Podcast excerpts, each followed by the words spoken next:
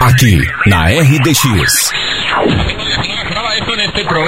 Rádio História.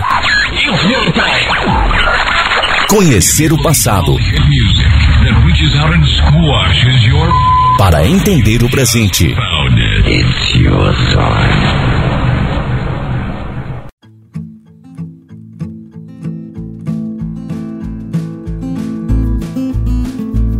Olá, ouvintes! Da mesma forma que São Mateus teve grande influência da cultura imigrante polonesa, Antônio Olinto, cidade vizinha nossa e grande ouvinte da RDX, teve sua identidade enormemente influenciada por dois grupos étnicos bastante parecidos, mas que possuíam lá certas rivalidades. E é sobre isso que vamos falar hoje.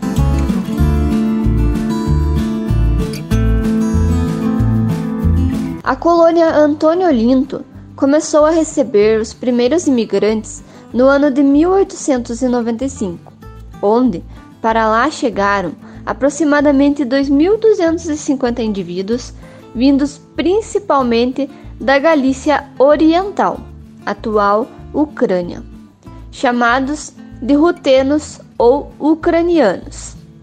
E vieram também os poloneses da Galícia Ocidental, atual Polônia. Esses dois grupos possuíam desavenças e diferenças históricas, e as rivalidades atravessaram também o Atlântico. A colônia foi chamada de Antônio Olinto, provavelmente em homenagem ao ministro da aviação daquele período, por conta da sua intensa intermediação no encaminhamento de levas de imigrantes para o estado do Paraná. A mesma coisa que aconteceu com os imigrantes poloneses e os demais que chegaram em São Mateus, aconteceu também na colônia Antônio Olinto.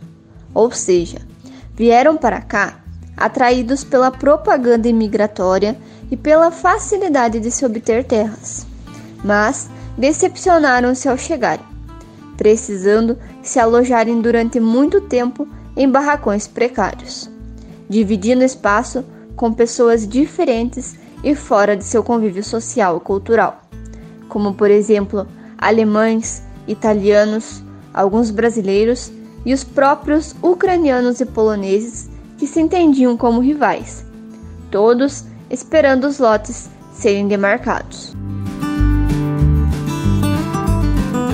Por conta das dificuldades que enfrentavam, pela demora e pelo corte na alimentação que era enviada para o sustento dos imigrantes que permaneciam nos barracões, em julho de 1896, um grupo de imigrantes ucranianos fez um motim. Revoltados, pois pararam de receber a alimentação fornecida pela Otto Zimmer e companhia. Participaram desse motim Gregório Procópio, Teodoro Dzurelo, José Okunski, Vasílio Komar, Stanislau Chimansky e Casimiro Ozuki. Para acalmar os revoltosos, foi necessário um pelotão de policiais da Lapa. E em setembro de 1896, dois meses depois da revolta, esses imigrantes finalmente receberam seus lotes na linha Cândido de Abreu. E em sua maioria mantiveram-se na localidade até morrer.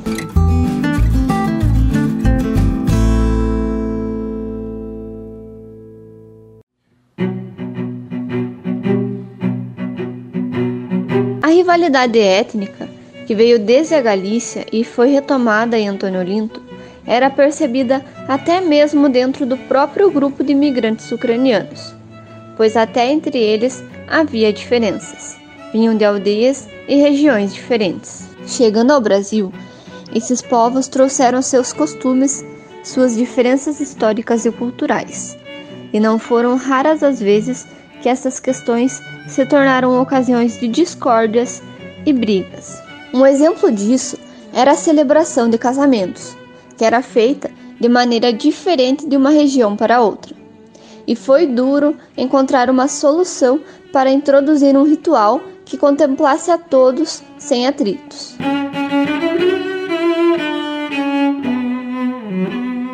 Outra fronteira entre costumes poloneses e ucranianos era a questão dos ritos religiosos, pois, apesar de partilharem da mesma religiosidade, os ucranianos eram do rito cristão ortodoxo e os poloneses do rito católico latino.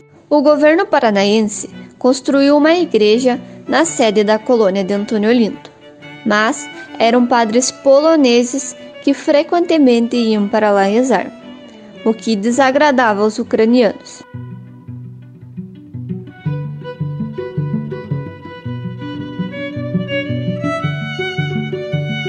No princípio, apesar de seus atritos, ucranianos e poloneses faziam suas orações nessa mesma capela.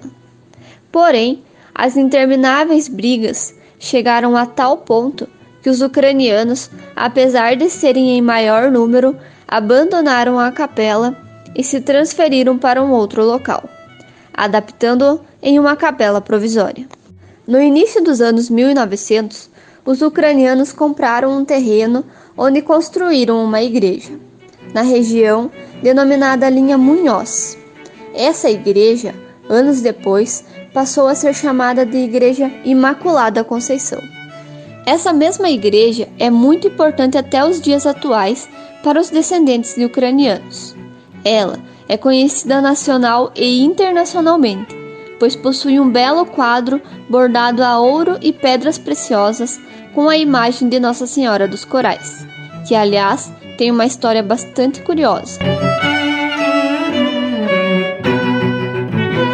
Em 2016, essa igreja de Antônio Olinto passou a ser considerada santuário e recebe gente de muito longe para conhecer a igreja e assistir às suas celebrações.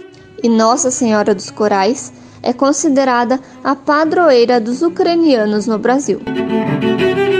Vemos que a identidade antônio-olintense não foi, porém, construída sem conflitos, mas o convívio com o diferente, a miscigenação cultural, a coesão e os laços de coletividade e de solidariedade entre os imigrantes possibilitou aos seus descendentes a formação e a construção de uma cidade, que apesar das diferenças e rivalidades étnicas, soube manter seus laços culturais e de respeito. E mostrou que apesar de todas as dificuldades encontradas pelos primeiros imigrantes daquela colônia, permaneceu a força de pessoas guerreiras e trabalhadoras, que juntos possibilitaram a comunhão e o elo de tradições culturais.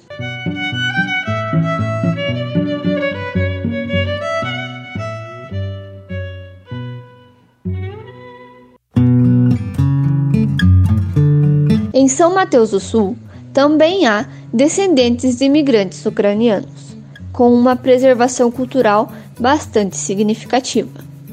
A comunidade de Micomagro interior do município de São Mateus do Sul, é um belo exemplo dessa diversidade cultural de nossa cidade. Lá há uma igreja ucraniana, do rito bizantino ucraniano. Nessa comunidade acontecem grandes celebrações, passeatas, carreatas e festas com características típicas ucranianas e que reúnem pessoas de várias cidades. Há uma preservação da indumentária, da comida e da língua materna desses descendentes, que as passam de geração para geração. E aliás, esse é um assunto que será mais aprofundado em um próximo Rádio História. Para a Rádio História dessa semana, Débora Pacheco.